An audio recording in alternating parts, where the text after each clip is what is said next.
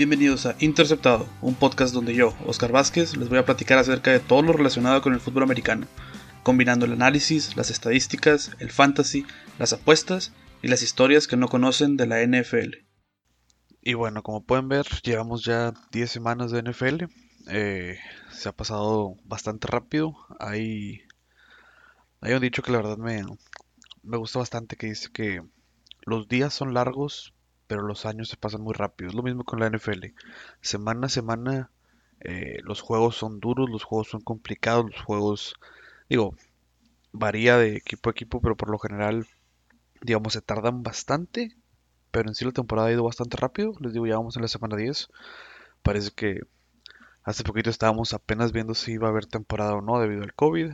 Y pues bueno, ya Vamos, eh, llevamos ya más de la mitad y ya se empieza a ver ahora sí eh, cómo ir quedando eh, los playoffs, cómo van, cómo se van a enfrentar, todo ese tipo de cosas. Y ya podemos eh, empezar a ver cómo se, se está dando esta carrera por el MVP.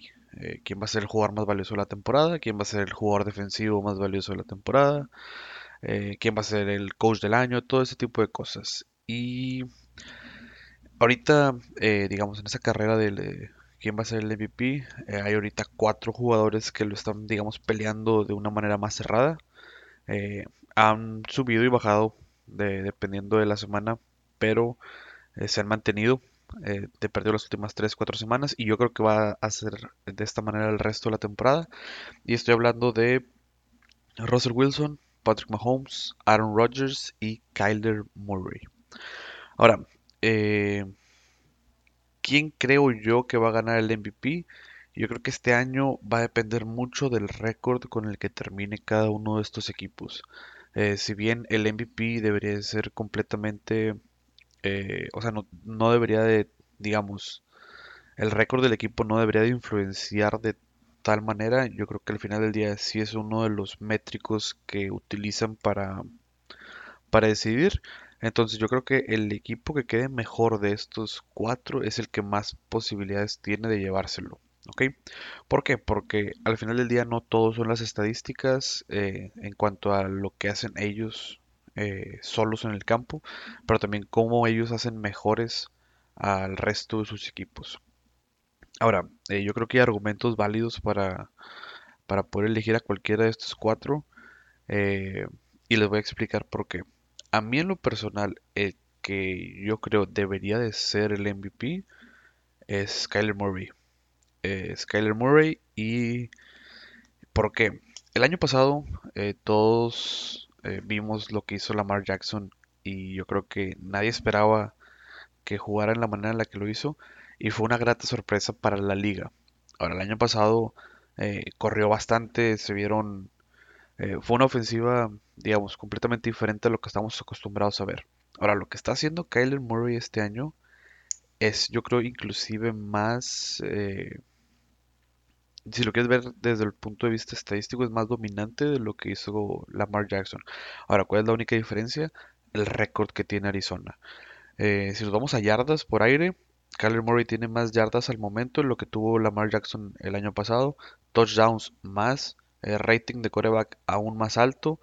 ¿Cuál la diferencia? Eh, Lamar Jackson había corrido más yardas, pero eh, y el, otro diferenciador era el récord. El récord en este momento, el año pasado, Lamar Jackson tenía mejor récord. Y pues volvemos, cuando no esperaban que fuera algo tan grande, rompió la liga. Ahora, Kyler Murray tiene un juego más perdido, pero de todos modos los tiene ahorita en zona de postemporada y eh, en la división más complicada que hay ahorita en la NFL.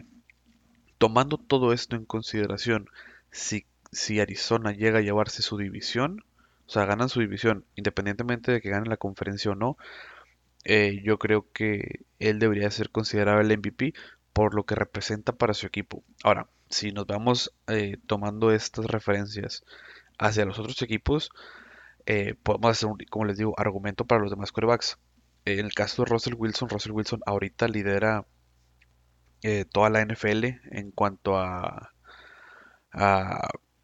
eh, yardas por aire, digamos, yardas por juego.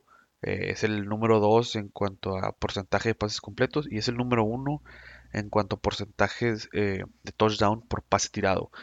Ahora, ¿cuál es el problema que tiene Russell Wilson? Que ha tirado también bastantes intercepciones. Es el número 21 en cuanto a intercepciones. Entonces, ahí digo, tiene su, digamos, su, su arrocito negro, o como lo quieran ver. Eh, pero también, eh, yo creo que de los cuatro corebacks es el que más ha cargado el equipo eh, en sus hombros. ¿Por qué? Pues porque al final del día no tiene ayuda. O sea, su defensiva, como ya les había dicho, como lo hemos platicado en anteriores episodios, es históricamente mala. Y el hecho de que ahorita sigue peleando por un puesto de playoffs, pues habla de que Russell Wilson ha sido pues básicamente el, único que ha podido eh, más o menos llevar esta, esta temporada. Pero, pues sí, eh, ahorita se encuentra en una posición complicada donde tienen que ahora sí ganar lo que queda o ganar gran parte de los juegos que queda porque su división es sumamente difícil y los juegos que ha perdido Seattle han sido juegos sumamente importantes. ¿Por qué? Porque han perdido contra Arizona, que es rival divisional, y han perdido contra los Rams, que también son rival divisional. Entonces, eh, son juegos que al final del día, digamos, valen un poco más que los demás por las implicaciones que tienen en su misma división. Ahora, el tercero eh, en esta pelea es Aaron Rodgers y es, digamos, uno de los caballos negros en cuanto al, al la pelea por el MVP, porque no se ha hablado mucho de él. Eh, lo que ha hecho este año en Green Bay yo creo que nos ha sorprendido a todos. Eh, todos esperamos que en el draft utilizaran sus picks para darle armas a Aaron Rodgers para draftear eh, receptores, playmakers y la verdad no lo hicieron, draftearon un coreback.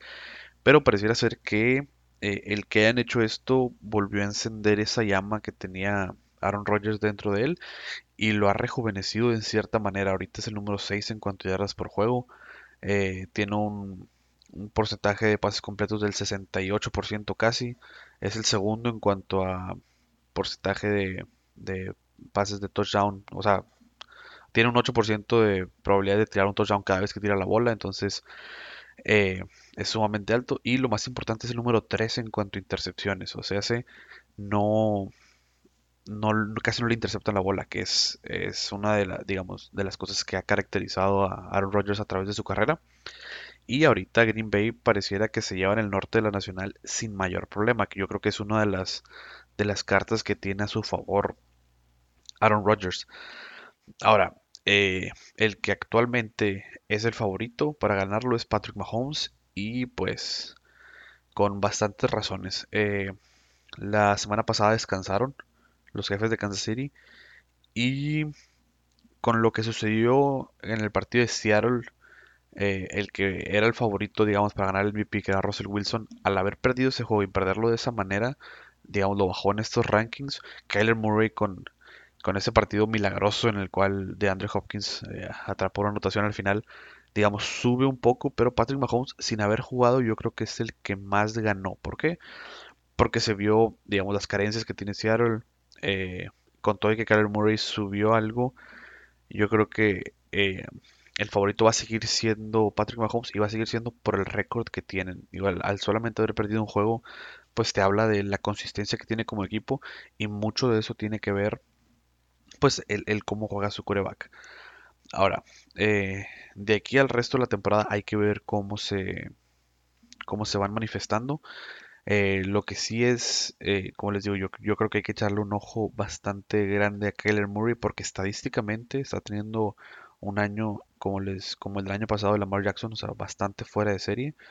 Eh, igual porque es bastante, o sea, lleva 10 touchdowns por corrida. Es el coreback número uno en cuanto a, touchdowns por corrida. En fantasy está haciendo números descomunales, entonces todas estas piezas juntas yo creo que hacen eh, que sea, a mi parecer, el eh, digamos el candidato, el mejor candidato para MVP, pero volvemos, eh, lo que a él lo tumba un poco es el récord que tiene su equipo y pues que Kansas City, mientras Kansas City no pierda, yo creo que Patrick Mahomes va a seguir estando bastante en la pelea, pero pues es algo que, que hay que ir viendo conforme pasan los días. Ahora, eh, la segunda categoría que me interesa más es yo creo la de el coach del año y para el coach del año yo creo que se... Hay, hay, hay solamente dos candidatos, a mi parecer. Eh, vendría siendo el coach Brian Flores de Miami y Mike Tomlin de Pittsburgh. Fuera de ellos dos, la verdad es que eh, con todo y el buen trabajo que ha hecho Sean McDermott en Buffalo y, lo que han hecho el resto de los equipos, eh, yo creo que no es para demeritarlo, pero lo que han hecho estos dos coaches es, yo creo, bastante bueno. O sea, Pittsburgh con todos los años de historia que tiene, que sea la primera vez que empiezan 9 ganados, 0 perdidos, pues habla de la consistencia que tienen como equipo y como staff de coacheo.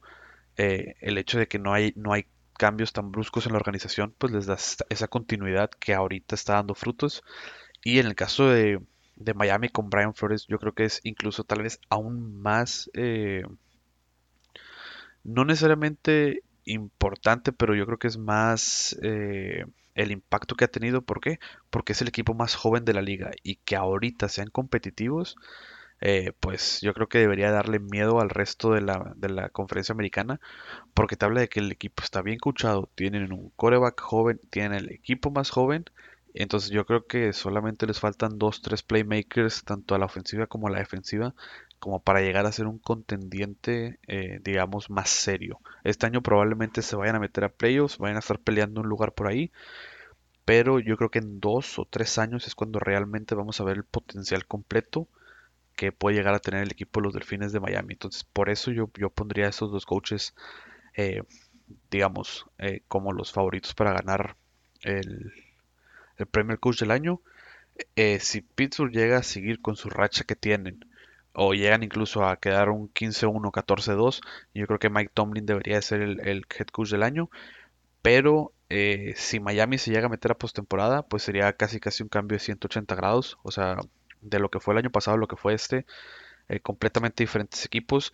Y la verdad es que si, te pones a ver los nombres que hay dentro de los equipos es bastante similar. Entonces eh, habla que el staff de Cucheo ha podido hacer mucho más con los jugadores que tiene sin la necesidad de, ir a la agencia libre a, digamos, a volver a, a, armar el equipo. Lo han armado a través del draft. Y por lo general cuando los equipos se arman a través del draft, las cosas tienden a salir bien. Eh, eh, digamos, la tercera y última categoría es la del jugador defensivo del año. Eh, y en esta, ahorita los tres favoritos son TJ Watt de Pittsburgh, eh, Miles Garrett de Cleveland y Aaron Donald de los Rams. ¿Quién creo yo?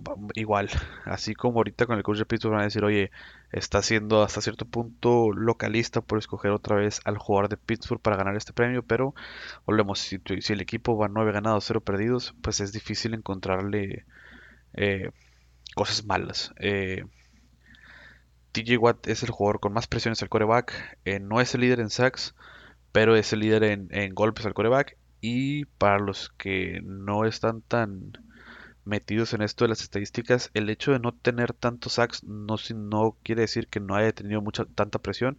Como les digo, es el que más presión tiene. Y el hecho de estarle pegando constantemente a los corebacks de los otros equipos hacen que actualmente Pittsburgh sea el equipo con eh, mejor diferencia en cuanto a turnovers y más turnovers a la defensiva. ¿Por qué? Porque no todo es hacer el sack, sino con tener la presión hasta que el coreback tenga que tirar antes, sea errático, eh, paras en tercera, tienes intercepciones, fumbles, etcétera. Eh, este, el impacto que genera, yo creo, TJ Watt es más de lo que genera Aaron Donald y Miles Garrett, aunque no tenga los sacks que tiene Miles Garrett o aunque no tenga, digamos, la presión interna que tiene, que tiene Aaron Donald. Pero igual se puede hacer un, caso para los otros dos. Eh, lo que es Miles Garrett, eh, digamos, es, la fuerza que, maneja esa defensiva. Y es una defensiva que a muchos se nos pasa, pero Cleveland va 6-3. Eh, están peleando por un puesto de playoff. Tienen actualmente el mismo récord que Baltimore. Entonces no es un equipo que podamos decir está del todo muerto. Si bien yo ya les había dicho, mientras no puedan vencer a Baltimore y a Pittsburgh, de poco les va a servir pero pues están haciendo, digamos, eh, están mejorando semana a semana. Y en el caso de Aaron Donald, eh, muy parecido. Los Rams son un equipo que ha mostrado igual, como casi todos, altibajos en la temporada, pero lo que no ha mostrado altibajos es Aaron Donald. Aaron Donald ha sido una de sus constantes positivas en cuanto a la temporada. Y yo creo que igual este premio, más que las estadísticas personales, yo creo que se va a ver afectado mucho por el récord que tenga el equipo. Por eso yo pongo por encima a TJ Watt. ¿Por qué? Porque fue algo muy similar a lo que pasó el año pasado. El año pasado se lo llevó Stephon Gilmore por lo que hizo en el campo y por el récord que tuvo también los Patriotas. Si vemos, por ejemplo, ahorita lo que está haciendo eh, Aaron Donald y Miles Garrett, si llegan a perder dos o tres juegos más y se ponen en una situación donde, oye, pasan muy a fuerzas por wildcard o algo parecido, el favorito va a seguir siendo, yo creo, TJ Watt. Y eso puede ser, digamos, el, lo que eh, genera la diferencia en cuanto a quién gana el, este premio. Pero bueno, ya que hablamos un poco de los de quién va a ser MVP, quién va a ser el coach del año, quién va a ser todo eso, me gustaría que hablemos ahora sí eh, de lo que se viene para los equipos que están peleando el puesto número uno de cada una de las conferencias. ¿Por qué? Porque como ya lo hemos hablado en podcasts pasados, eh, solamente un equipo va a descansar y yo creo que este año, a como ha estado la situación, las inconsistencias que ha habido, eh, los casos de COVID, todo este tipo de cosas que afectan la temporada de NFL de manera directa, el hecho de tener una semana de descanso va a ser sumamente crucial para las, las oportunidades que tengan los equipos de pasar al Super Bowl. Eh, me gustaría hacerles una pregunta, tantito fuera del... Antes de, entrar, de entrarnos a esto.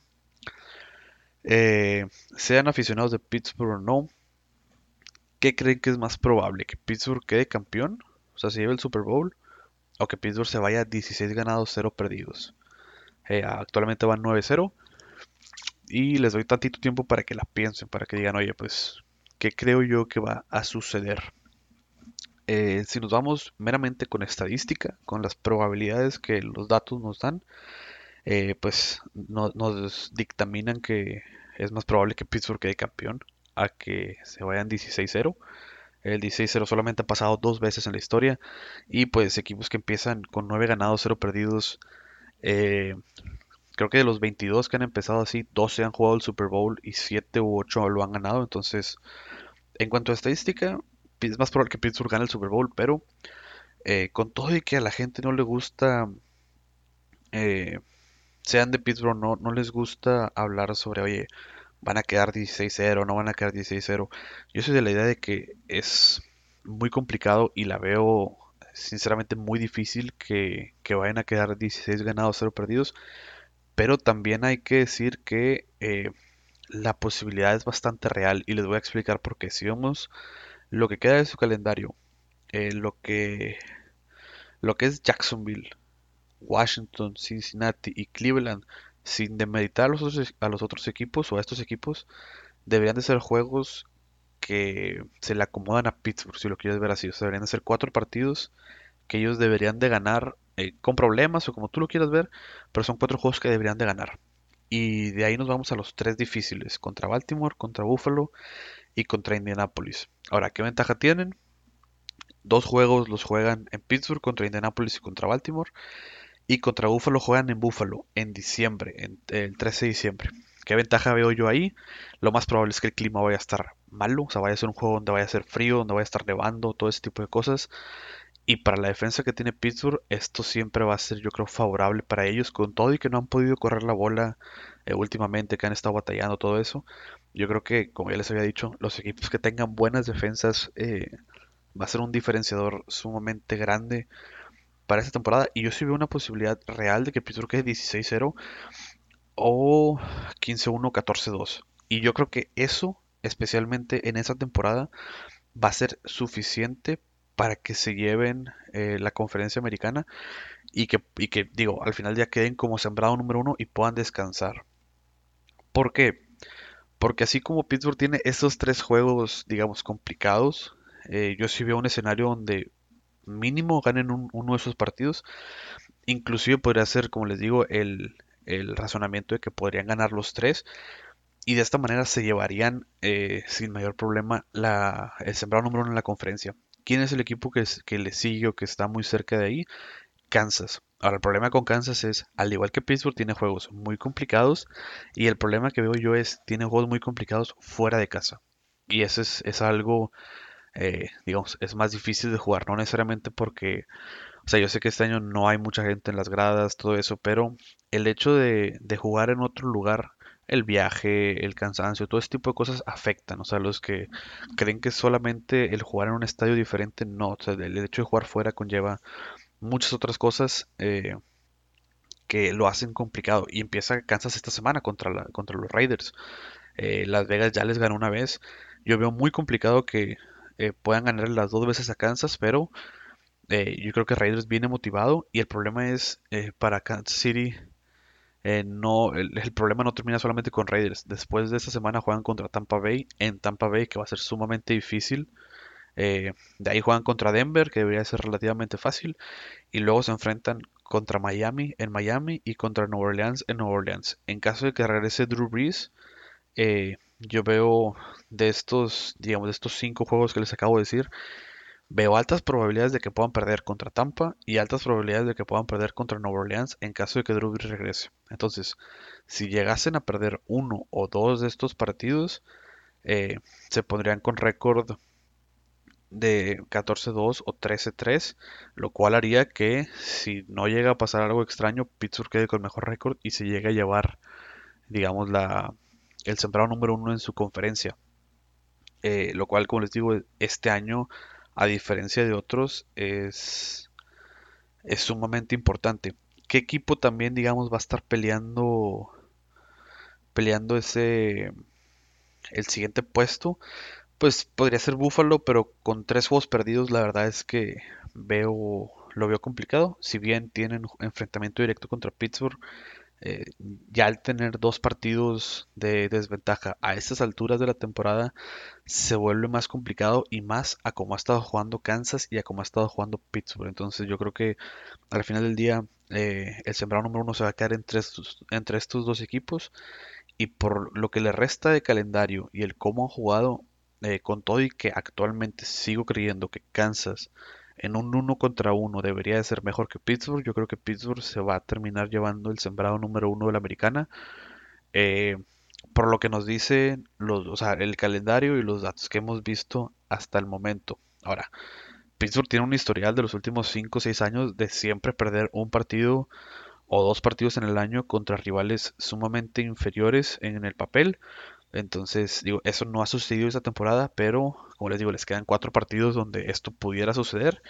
Y eh, volvemos a la NFL, le gusta eh, hacer cosas raras, eh, sacar, digamos, eh, pues ya, males estadísticas, si lo quieren ver así. Pero bueno, eso es por parte de la americana. Ya se ve, digamos, un escenario un poquito más pues más fácil de predecir, o sea, ya, más o menos sabemos quiénes son los primeros dos y en Wildcard es donde se, nos hace ahora sí el un digamos un problema porque tenemos a ver, son tres, seis equipos con récord de 6-3. Entonces ahí es donde se van a pelear los siguientes puestos. Pero en la cima pues, ya tenemos una mejor idea de quiénes van a estar. En la nacional es donde pasa, digamos, eh, lo contrario. Y, y, en la nacional pasa algo muy interesante porque hay muchos más equipos peleando playoffs porque tienen una división sumamente mala en el este de la, de la nacional. Eh, Dallas actualmente, para que se den una idea, Dallas actualmente es el peor equipo en la nacional con récord de 2-7, seguido por Washington que también va 2-7. Y con todo y esto que les estoy diciendo, siguen siendo dos equipos que están peleando puesto en playoffs porque Filadelfia lidera la división con récord de 3, 5 y 1. Eh, es, volvemos, es un año extraño, esto no debería estar sucediendo, pero pues al final del día así es como está pasando. Y ahorita los equipos, digamos, que están peleando ese primer lugar en la nacional son Green Bay, eh, los Santos de Nueva Orleans y Arizona. Son los ahorita los, los top 3, pero yo pondría muy de cerca ahí a Tampa Bay porque Tampa Bay tiene incluso mejor récord que lo que tiene Arizona al momento, pero por el criterio de desempate que tienen contra los Santos, eh, actualmente Tampa Bay pasaría como el primer lugar de, de wildcard, o sea, no tendrían, eh, no ganarían su división, no tendrían descanso, jugarían todos los juegos fuera de casa, pero pues así es como está la cosa actualmente. Eh, yo lo veo mucho más cerrado aquí porque tenemos al, al líder con 7-2, Santos con 7-2, Arizona 6-3 y Tampa 7-3. Inclusive se podrían ahí meter Rams o Seattle con 6-3 cada uno. eh, en caso de que, de que sigan ganando los juegos que les restan y se vayan dando una combinación de resultados. Eh, ¿Qué creo yo que va a suceder? Eh, por el calendario que tienen, me gustaría pensar que, que Green Bay se lleva esa, esa conferencia. ¿Por qué? Porque se van a enfrentar a Chicago, Filadelfia, Detroit, Carolina y otra vez a Chicago. Y sus dos juegos complicados son contra Indianapolis y Tennessee. Y e independientemente de que lleguen a perder esos juegos, son dos juegos contra rivales de la conferencia americana. O sea, son juegos que sí importan en tu récord, pero digamos no importan tanto en cuanto a criterios de desempate, porque son rivales que están en la conferencia contraria. Ahora, si vemos el calendario de Nueva Orleans, también digamos pueden tener un calendario a modo, ya que se enfrentan dos veces contra Atlanta, contra Denver, contra Filadelfia. Y los dos juegos difíciles que tiene Nueva Orleans es contra Kansas y contra Minnesota. Ahora, eh, si Santos, volvemos, si regresa a Drew Brees, yo creo que tiene muchas más posibilidades de llevarse este, eh, este primer lugar que significaría descansar. Pero en caso de que no pueda regresar lo antes posible Drew Brees, se les puede llegar a complicar. ¿Por qué? Porque perder un juego aquí significaría irse por debajo de, o empatar con Tampa Bay. Aunque ahorita el criterio de desempate lo sigue teniendo Santos, eh, pues Tampa Bay no es, no es un equipo que te gustaría eh, tener tan cerca. Ahora, Tampa eh, también tiene un, digamos, escenarios complicados. ¿Por qué? Porque se enfrenta a los Rams esta semana contra Kansas y luego contra Minnesota. O sea, tiene tres juegos seguidos donde en verdad vamos a ver qué tan fuertes son o, hasta dónde van a, van a poder llegar. Pero lo mismo pasa con Arizona, lo mismo pasa con los Rams, con Seattle. O sea, la verdad es que en la nacional vamos a ver de aquí a que se termine la temporada que equipos entran y salen eh, de playoffs y, y, eh, están mero arriba en su división y luego bajan. ¿Por qué?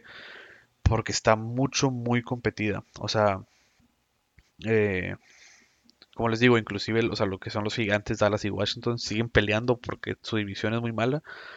Pero los que van a estar en la cima, ahorita no se ve todavía quién sea exactamente el favorito.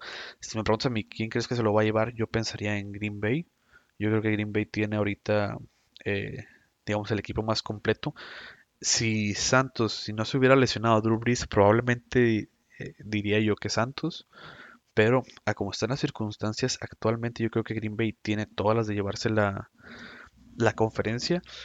Y como les digo, esa semana de descanso puede llegar a ser crucial porque, como lo hemos visto a través de los años, eh, casi siempre los equipos que descansan la primera semana de playoffs tienden a llegar más lejos. ¿Por qué? Pues porque le das una semana a todos los lesionados para que puedan regresar. Tienes una semana más para prepararte para un partido de playoffs.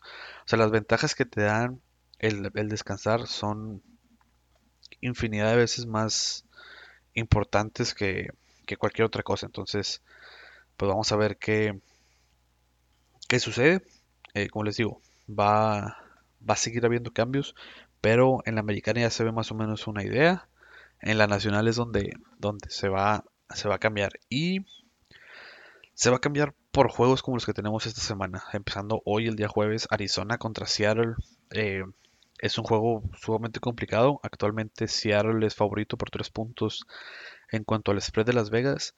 Juegan en Seattle y yo creo que con todo y que han jugado bastante mal y, Arizona ha jugado bastante bien, yo creo que debería ganar Seattle. ¿Por qué?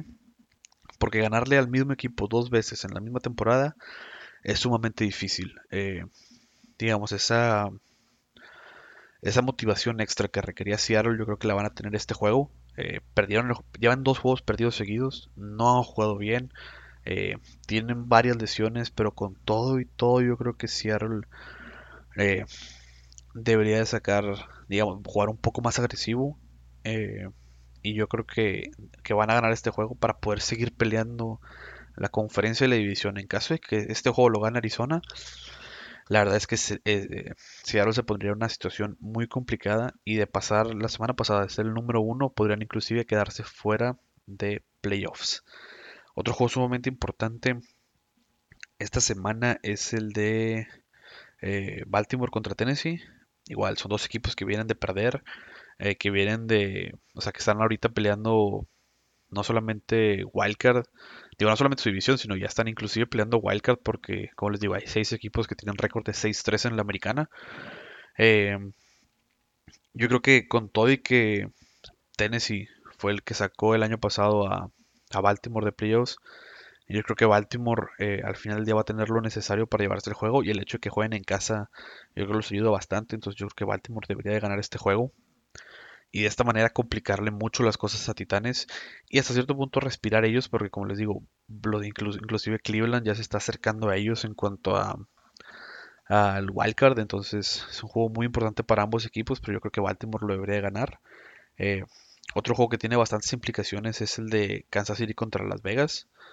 Eh, si bien yo creo que Kansas City, independientemente de que gane o pierda, se va probablemente llevar esta división, eh, el ganar este juego para los Raiders significaría tener el criterio de desempate en cuanto, o sea, si, llegas, llegasen a empatar en cuanto a récord, pero también los impulsaría a estar, yo creo, un pasito por encima de los demás equipos que están 6-3. ¿Por qué? Porque eh, si llegan a ganar este juego, dos de esas victorias que tendrían en total serían contra Kansas City, que el, el cual yo considero actualmente el mejor equipo en la NFL. Entonces, pues, como les digo, es suma importancia. Y el último juego que tiene, yo creo, bastante relevancia. Bueno, dos juegos. El, el siguiente es el de Rams contra los Bucaneros, que es el Monday Night. Eh, igual, ahorita son actualmente dos equipos que están en, en Wildcard, en la Nacional. Y son equipos que ya no pueden darse el lujo de perder partidos. ¿Por qué? Porque eh, ya estamos en ese momento en el calendario donde perder un juego significa no poder controlar tu propio destino. O sea, tener que esperar a que otros equipos pierdan, a que se den, eh, a que se, den resultados en diferentes juegos, todo ese tipo de cosas. Y al final del día, pues no depender de ti mismo, digamos, no es lo ideal en la NFL. Y el último juego que debería estar bastante bueno, pero no tiene tantas implicaciones en cuanto a playoffs, es el de Indianapolis contra los Packers.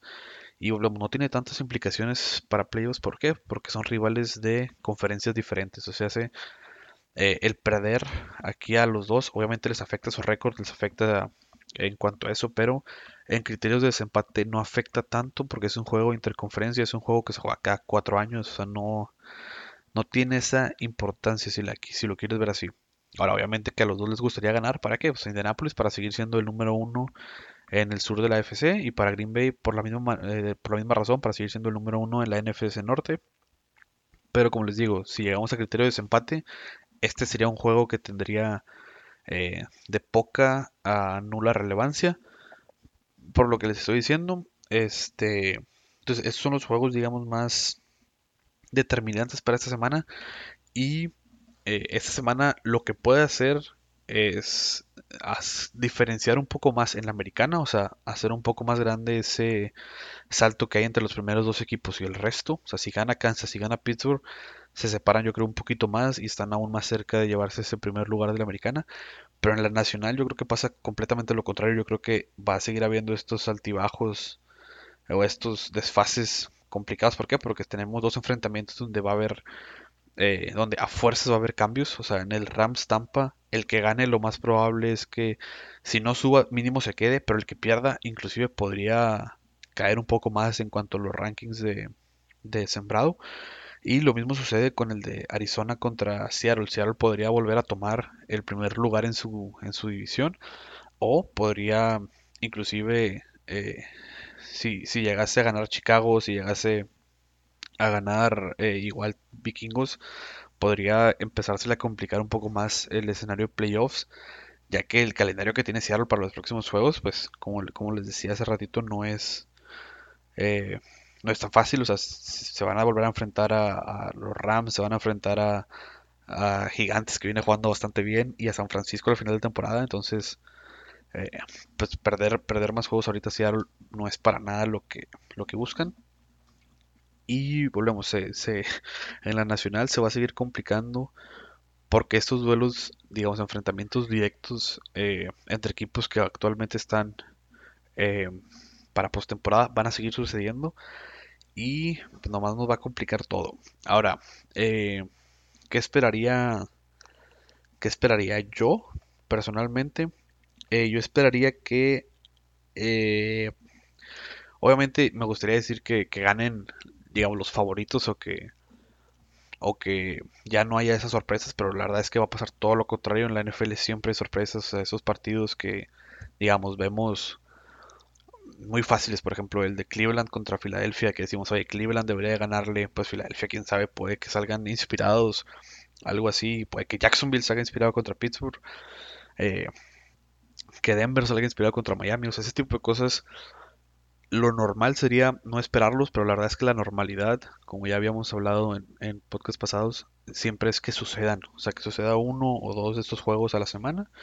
Entonces, pues vamos a ver qué juegos nos sorprenden, vamos a ver si los vaqueros ahora sí salen a jugar o, o qué pasa. Pero bueno, eh, ya hablamos de los MVPs, de lo que esperamos para los sembrados de más arriba de, la, de cada una de las conferencias y de los juegos que se vienen esta semana. Yo creo que, como les digo, eh, esta semana se viene intensa, se viene complicada y nos va a dar una mejor, mejor de cómo, cómo debería terminar la temporada. O sea, qué equipos eh, van a buscar, digamos, ese push final para poder llegar a, a postemporada y qué equipos simplemente se van a quedar en el límite. Pero bueno, eh, es todo por hoy. Espero les haya gustado. Ya saben, si les gusta compartirlo con sus papás, con sus hijos, con sus hermanos, con sus compas, con los que les guste el fútbol americano. ¿Para qué? Pues para que tengan un poquito más de información eh, que no consigues en cualquier lado. Pero bueno, es todo por hoy. Eh, nos estamos escuchando la próxima semana. Sobres.